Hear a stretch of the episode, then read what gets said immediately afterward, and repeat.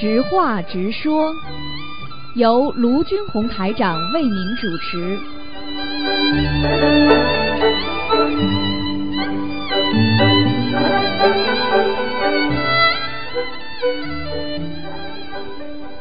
好，听众朋友们，欢迎大家回到我们澳洲东方华语电台。今天是二零一八年九月七号，星期五，农历是七月二十八。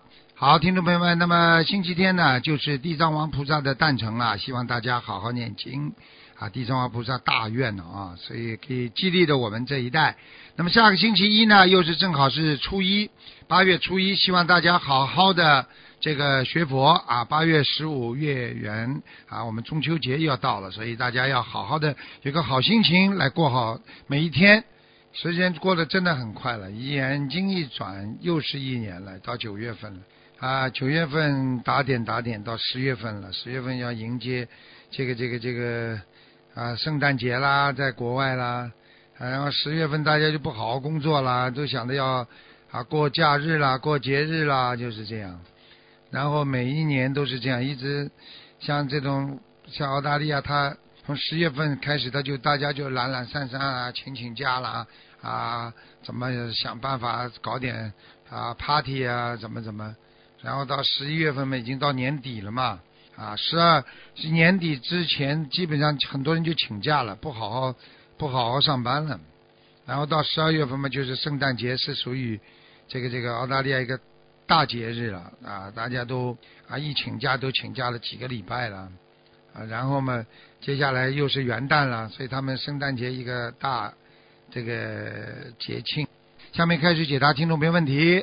哎，喂，你好。Hello，你好，师傅你好你好。啊，师傅，请问一下哦，嗯跟我解一个梦，嗯，感恩师傅啊，慈悲请讲。啊，梦见一个一个工厂里面哦，很很大火，然后他去救火是什么意思啊？救火啊？啊你打工还是开工厂了？你自己啊，他是做工的，现实中啊，现实当中他做工的，嗯，要当心点了。工厂里有变化，如果一般说周末啊碰到工厂里会有变化，然后他就救火，救救灭了。老板讲哇，你很棒，什么意思？啊，那就是工他的职位会有变动。职位有变动啊。对了，哦，那现实中他还没有做工的嘞。你刚刚不是说他在工厂里吗？啊，他是梦到而已。你刚刚不是说他在工厂里啊？对他梦在在工厂里。叫他去找啊，他有没有朋友是开工厂的？有没有？有啊。有嘛就叫他去找啊！你告诉他，啊。你把这个梦告诉他啊之后，他就人家老板就会用他了。哦，这样的情形啊。啊哈啊哈了，嗯，OK，师傅还有一个，还还有一个是啊，是一个同学梦到捡捡到两张钱，一张是真的，一张是假的，什么意思？要记住了，碰到一个两面人，哦，碰到一个两面人啊。啊，啊，OK，接下来是话有一个同学他梦到给鳄鱼咬脚是什么意思？不好的，给鳄鱼咬脚就是被被人家嫉妒了，哦，被人家嫉妒了啊啦。啊，然后现实中还有一个是他念礼佛，哦这么他的会有很多黑云的、乌云的。那就是礼佛还没念完呀，因为还有很多的业障啊，黑云嘛就是业障啊，很多因子啊。哎，哦嗯，哦，然后还有一个同学是要问，现实中他跟朋友借人两两副两副大悲咒挂在墙上哦，晚上就梦到一柱大悲咒有护法神压住小鬼是什么意思？帮他压住小鬼了呀。大悲咒嘛，就是嗯你只要一放大悲咒，那么护法神就会护着这个地方。你家里来小鬼了，他就压住他了，这还不懂啊？就是这个护法神会压住那个小鬼了。对呀、帮助他呀。小鬼来到他家里来哦捣蛋嘛，他就是等于像像人家保护神一样的呀，听不懂啊？哦，然后另两幅是山水画哦，同修卖给他三千块，他讲他很乐意买是什么意思？做梦如果要说想买，实际上这就是告诉他，他家里的确需要山水来调整。哦，他家里需要山水画来调山整啊。是属于正能量，水啊是属于调和的，所以人家说山是靠山，哦背靠大山，嗯水那是调节的，所以阴阳调和就是要山水，明白吗？OK，感恩师傅慈悲开示。请问师傅还有一个问题是，同学问梦见在法会做义工，他父亲和妈妈家里全部来法会是什么意思？现实中他他们的家里爸爸妈妈全部已经过世了。哎呦，那就是他已经庇应了他家里的过世亡人呀。你要知道开家里的过啊，你你要记住，开一次法会不是单单救现实的当中的人呐，还救救亡人呐，嗯哼，听得懂吗？哦，原来是，就是说他在一做过义工，他梦见他父母爸爸妈妈全部来了，就是说他们是来听还是什么东西？来听呀，他们听了之后也能解脱的。还哎，我有一个徒弟就是的，他的爸爸穿衣服，嗯他就说：“哎，爸爸你这么着急干嘛？”他就说：“我要去听那个法会。”哎，爸爸你也去啊？哦对呀、我要去做义工，啊，我要早点解脱。他在下面的鬼都是这样的呀，嗯，哦，他们全部来听啊，听菩萨讲话，听台长讲话了。对呀、对呀、对呀、就是实际上，恩台长才是，嗯嗯，，就像一个接下，来的话，你讲吧，你讲吧台，长讲。嗯，呃，接下来一个师兄梦见他肚子里生石头拿出来了，变了一个天鹅，什么意思？没听懂，从肚子里拿出来什么？师兄梦到肚子里面生石头，啊，肚子里生石头，啊，然后呢，嗯，拿出来的话就变天鹅。变天鹅啊，嗯，肚子里生石头啊，那孙悟空啊，从嗯从石头里蹦出来的。啊，嗯，孙悟空不是从石头里蹦出来的吗？实际上实际上是这样的，有一种可能性，就是说他可能啊？胆，他可能肾结石或者胆结石啊，哦，然后呢哎，然后啊如果把它嗯。把它拿出来之后，就相嗯。相当于嗯。人家说啊，身体像青鹅一样轻了，就会会没有没有任何病，说明这个梦至少说明一点，他的身体除了有石头，其他都没有什么病。哦，感恩师嗯师悲开始。还有一个他一个同学，他梦见在普陀山里面，哦，你知道菩萨是什么意思啊？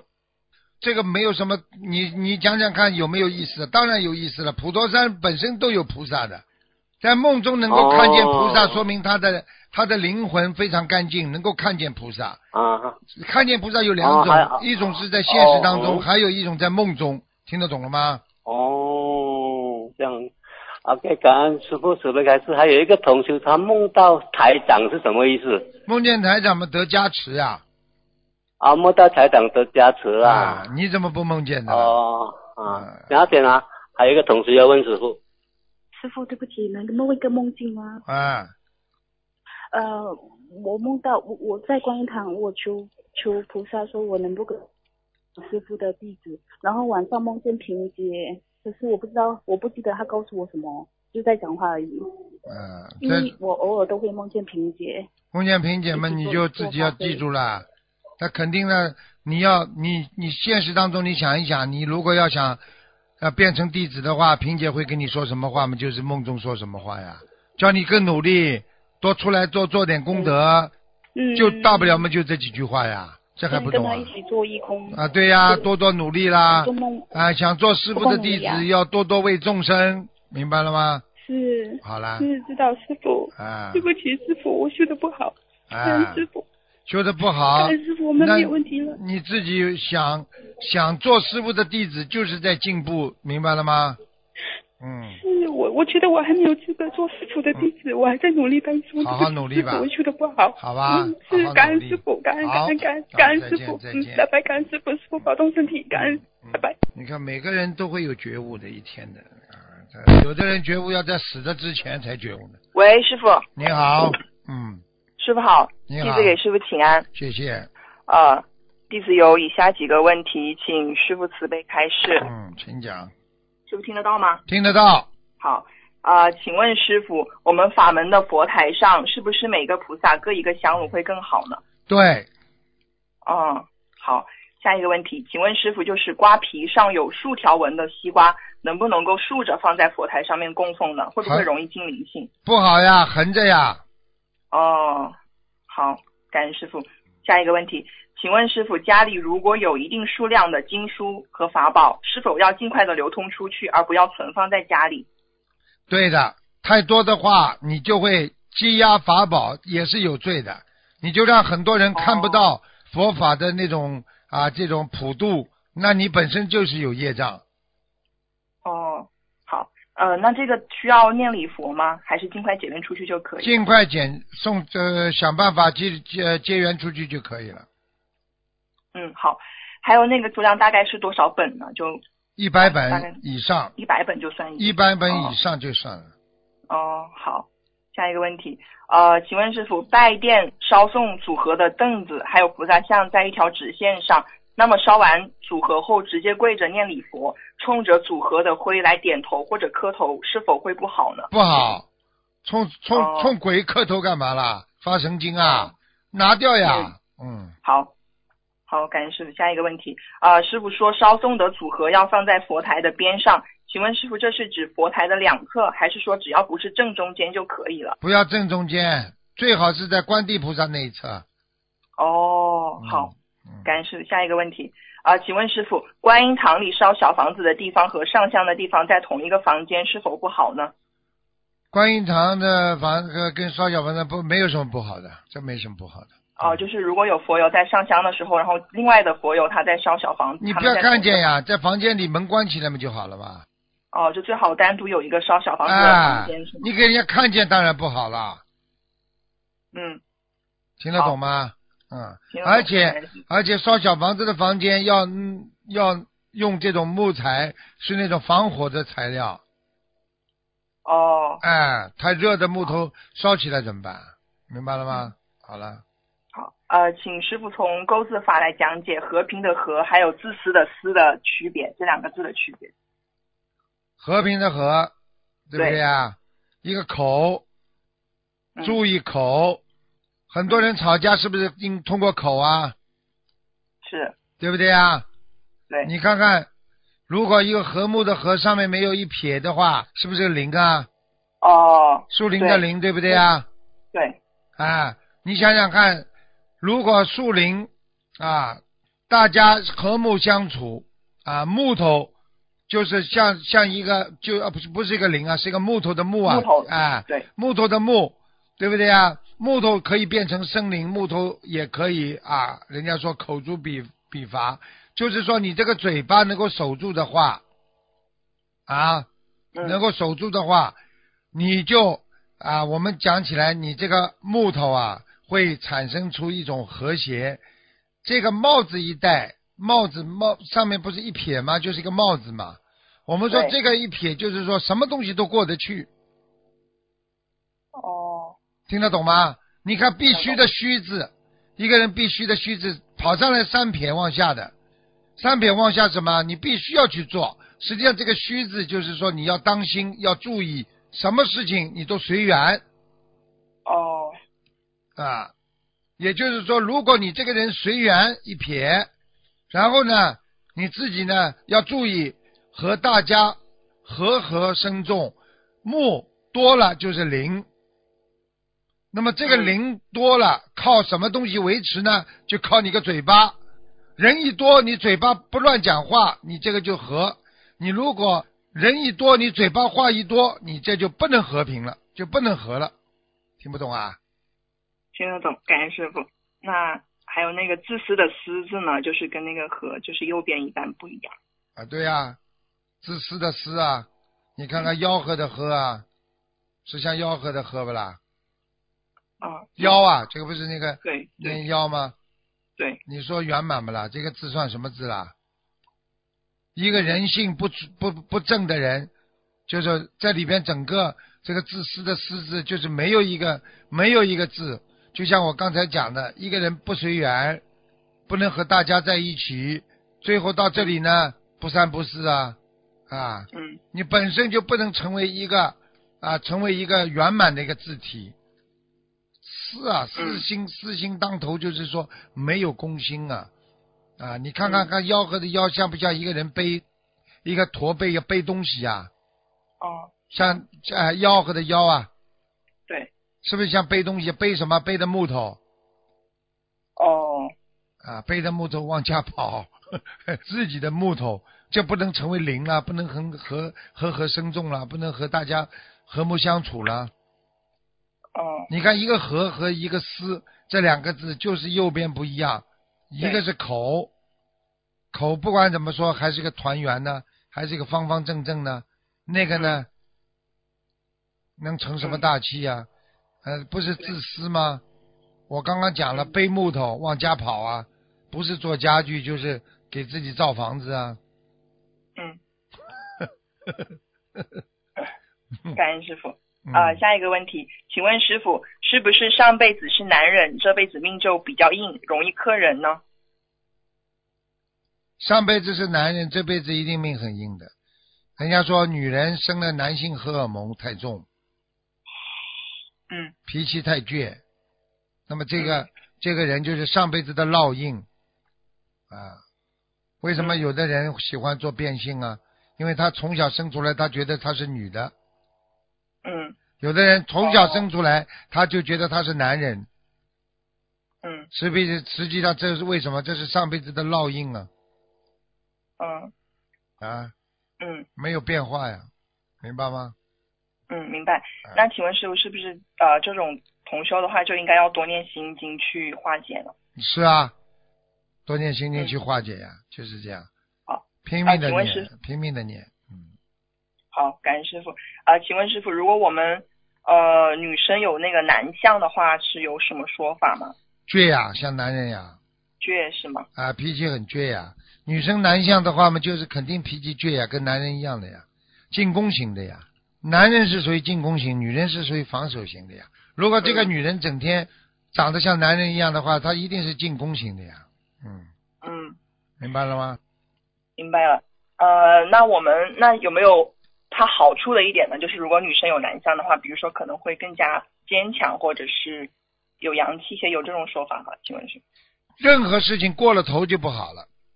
哦，啊，男人啊，有一点点女人的那种啊这种感觉，呃，代表这个一种男性的啊一种啊我们说美德，也不是一件坏事情。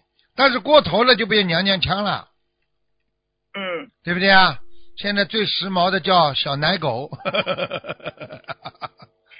哈哈哈。对不对啊？对不对啊？那个女人凶的嘞，像豺狼虎豹啊，不是郎才女貌，像豺狼虎豹了，这对不对啊？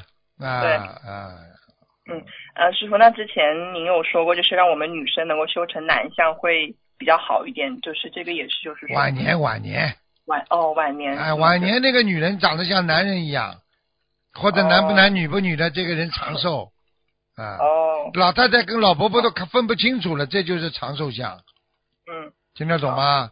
好，不是叫你现在，你现在哦弄得像个男人，再弄点胡子出来好了。感恩师傅，聪明啊，聪明啊！对不起师傅，对不起。嗯，嗯，下一个问题，世人对学佛人有些许见解，其中他们好像觉得学佛之后不会生病，学修得越好，身体越好。请问师傅，当他们这么说的时候，我们应该如何智慧圆融的去应答他们呢？很简单啦。你说每一个学佛人，就像每一个到学校来读书的一样，并不是每个人读书都能读得出来，都能毕业，都能好的呀，都能学到文化知识的呀，因为根基不一样呀。嗯啊，对不对呀？你说我们每个学佛的人，自己本身过去的业障和根基不一样，所以我们身体已经形成了一定的基础了。学佛之后，身体会在原有的基础上改变，并不是代表彻底改变，明白了吗？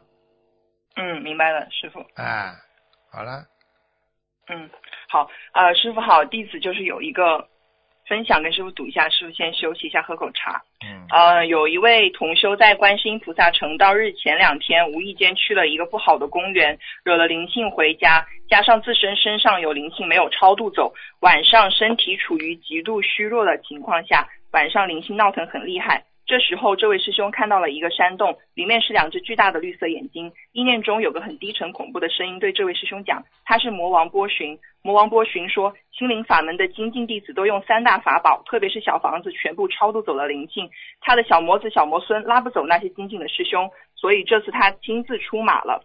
这位师兄前几天有魔骚扰他，让他不要跟菩萨走，说菩萨那边戒律严格，修行很艰苦，让他去魔那边，因为修的精进，所以去那边让他做女王都行，要什么有什么。那位师兄说不会跟他去的，只跟只跟着菩萨走，魔就走了。隔天，观世音菩萨妈妈就给那位师兄开示：吃尽人间苦，方证菩提身。请师傅慈悲开示一下，末法时期魔王波旬真的存在吗？那当然了，人有心魔，对不对啊？人有外面的外魔、内魔、心魔都有啊。内魔嘛就是心魔，外魔就是外面给你造成的麻烦，对不对呀？啊，你说说看，有佛嘛就有魔呀。嗯。你要做好人嘛，就有坏人来阻挡你呀，对不对呀？嗯。对。嗯，你过去在车间里边想做个模范，大家都会讽刺你、诽谤你、造谣你，你说你多多痛苦啦。对。对不对呀？所以像他这种，就是说，因为魔总是想把人拉到魔道里去，而我们呢，通过心灵法门呢，总是把人希望拉到佛道里去。那他就等于跟我们啊要作对嘛，所以为什么要打磨呢？有些人整天躲在阴暗角落里在搞人家，这不叫磨啊。所以我不希望我们学佛的人在阴暗角落里去搞人家的，搞人家的都是魔，明白了吗？明白了。啊，感恩师傅。嗯。那请问，请问师傅，我们呃学心灵法门的弟子，除了精进修行。用四大法宝之外的话，平时还需要注意点什么？用四大法宝，平时还注意戒骄戒躁啊，培养自己的修养，培养自己的忍辱心、精进心、慈悲心，这些要经常在自己心中要不断的啊来洗涤那些过去已经在八十天中留存的那些污垢和魔障。每天洗，每天干净，就像人洗脸一样，就像刷牙一样，每天洗，每天干净。听不懂啊？嗯，听得懂。好了。感恩师傅。有很多老同修，他平常很精进，也修了很多年，但是等到自己业障爆发的时候，就会很难达到坚信，是不是这也是魔障的干扰呢？对呀，说他修的好，他碰到魔障他就跑，那还是没有修好，听得懂吗？你说那个坚强的人有金刚不坏之身，有坚刚金刚不坏之心，你说这种人魔能动奈何他得了吗？奈何不了。啊，好了，你坚定不移。你比方说，你是一个很爱、很纯洁的小女孩，人家怎么样叫你去做那些啊畜生事情，你也不肯的呀。对。对不对呀？对。那你说你本来就是不是一块好料，人家一叫你去喝酒啊，去跟人家玩玩呢，你就去了呀。嗯，好了，这还听不懂啊？听得懂。那请问师傅，这个时候他们应该怎么做到能够坚信呢？念经啊，自修呀。所以很多老和尚，他到了自己觉得魔魔障太深的时候，他就采用一种定啊，就是闭关。我什么都不参与人间的事情，我闭关了，那么就定下来了呀。定下来，定能啊。啊，界定会啊，智慧长产生了就能达到魔了呀，明白吗？嗯，明白了。好了，感恩师傅。呃，下一个问题，小孩子的本性是最好的，但是没有智慧。等我们长大了，有了智慧，但是本性就被人间的污染遮了一部分。我们学佛就是去寻找自己的本性、佛性，用人间的话说就是善良。就想问一下师傅，当我们回归像小孩子一样的纯真之后，但是也会因为智慧不够，断除不了烦恼。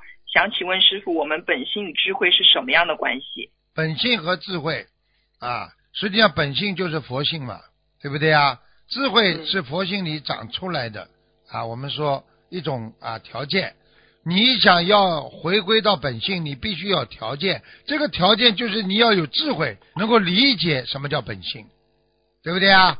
相辅相成的。所以你真的要纯洁，就是回归本性。所以人家说修行修到后来的人说的，看到你怎么这么傻，他不傻，他才是真正的智慧之人的。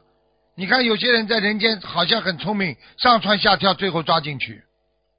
你看看稳得住的人，看看他好像在单位里傻傻的，最后大家都选他。局长抓进去了，他他升为局长了，对不对呀？你说他傻不傻？对，就这样了。傻。啊，嗯不少的，定得住啊，要有定力，明白吗？嗯。那请问师傅，他如果好心帮助别人，但是不懂得善观因缘的话，这个别人会有没智慧烦恼心，没智慧，没智慧是吗？他还是没智慧，不懂善观因缘，就是要没智慧。你明明知道这个人不修的，你还要拼命去度他，最后你度了一身业回来。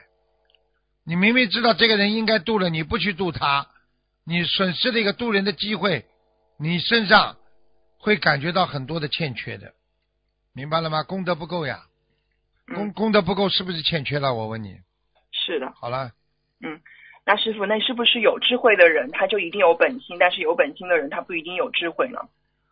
本性是永远有的，每个人都有的，但是有本性的人不一定有智慧，听得懂吗？嗯，听得懂。啊，嗯但是有智慧的人不一，你说有本性吗？他肯定有本性的，本性是在八十天中以内的九十天中的，啊，嗯、阿摩罗氏当中当中的，明白了吗？明白了。啊，嗯，感恩师傅。呃，师傅，那启发本性就是在启发我们的智慧，是吗？完全正确，bingo，这句话讲的完全正确。感恩师傅。下一个问题，别人对我们的态度是不是就是自己的福报程度的表现？越多人对你好，说明你福报越好；越多人对你不满，说明你福报不够，是吗，师傅？完全正确，因为很多人对你好，说明你智慧充满，你能够让人间变成天堂，这就是你的福报。你今天跟谁都作对，你可以把一个美好的人间变成一个像你自己的地狱一样，埋葬你的坟场一样。嗯你听得懂吗？有些人真的是这种人呐，到了单位里指手画脚，对这个对那个拼命骂啊、打呀、弄啊，怎么搞来搞去，以为自己不得了了，最后大家把他一起一起 complain 把他赶出去，听不懂啊？嗯嗯，好。啊，请问师傅，是不是福报越多的话，他智慧也就越多呢？福报越多，智慧越多，智慧越多的话，福报越多，就这样成正比的。嗯。啊，好。那请问师傅，智慧不够的人，是不是说明他的善缘比较少？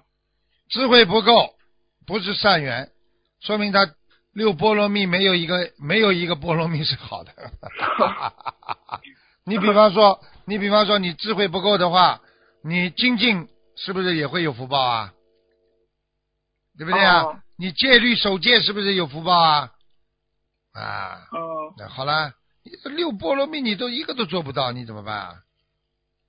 嗯，好，感恩师傅。下一个问题，如果两个同修有矛盾，第三个同修在不知道的情况下随缘发了几段师傅的白话佛法给双方，如果这样让某一个某一方的同修多想了，觉得第三第三个同修用师傅的白话佛法针对他，那这种情况下发白话佛法的同修会不会功德不圆满呢？圆满，非常好，圆满。非常好，多发。但是就是那个多想的同修，觉得好像他可能啊，他怎么发那个师傅白话佛法来针对我了？是不是他自己会有？那也不管，是正能量发上去都没问题。他如果想的是他自己的事情是吧？但对呀是发那个同修是对呀、他会有问题想，他当时想不通，他事后就会想通了。你要给他有个想象空间的呀，好，明白吗？好，啊，感恩师傅，嗯，明白。下一个问题，同修梦见另一个同修身边有一位男士，好像是他前夫，又好像不是。师傅问他：“你是你不是许愿清修吗？”他说：“是的。”梦里那位男士很开心要与他在一起，他自己也很开心，但是感觉那位男士会影响到他清修。师傅还说他随时可以准备回去了，感觉是说他要回上面。梦境中的他很开心，现实中同修已离婚，前夫已找到自己的幸福，他也许愿清修，对前夫已没有感情，也没出现一位梦里那样的男性。请师傅解梦。很简单了，他的前夫重新找到另外一个女人之后，肯定是打打吵吵闹闹闹闹的，他已经唤起他的佛性本性起来了，他会觉得没意思的，他会摆脱第二个的。当一个人拥有佛性刚刚开悟的时候，虽然他的感情上出现了裂痕，但是他的佛心和佛念已经进入他的八十天中，所以一旦他第二个他觉得真的没意思了，人为什么又是在重复的去犯错误呢？这个时候他就会考虑到我是不是应该解脱放下，他就会嗯慢慢的就放下，说明他跟第二个女的已经出现裂痕了啊。好那请问师傅，梦里说他随时可以准备回去是什么意思呢？他今年只有四十一岁。随随时准备回去，就是说他已经肯定跟菩萨讲了，我要好好修心了，我无所谓了，我要修到天上去了。嗯，好好，感恩师傅。最后做一个分享，同修奶奶今年九十五岁了，六月初身体很不好，躺在床上只有一口气，嘴巴也合不拢了。家里人已经给她准备后事了。同修给奶奶放生，把自己二零一七年吃素的功德，二零一七年网上法布施的功德转给了奶奶，同修奶奶就慢慢好起来了。现在能自己吃饭，慢慢的走路了。同修小姑和表弟都在修我们法门，可能也在给老人烧送小房子和做功德，所以同修奶奶恢复的特别快。感恩菩萨，感恩师傅。嗯，这个这个就是我告诉你的，你给他念经都慢，放生也慢，最快的是什么？转功德转功德。啊，马上就见效，见不了效那就完了，就没办法了，嗯明白了吗？好了，明白了好了，好了好，感恩菩萨，感恩师傅，师傅嗯辛苦了，我们自己业障自己背，师傅再见。嗯，再见。好，听众朋友们，那么这个知话直说节目呢到这儿结束了，非常感谢听众朋友们收听。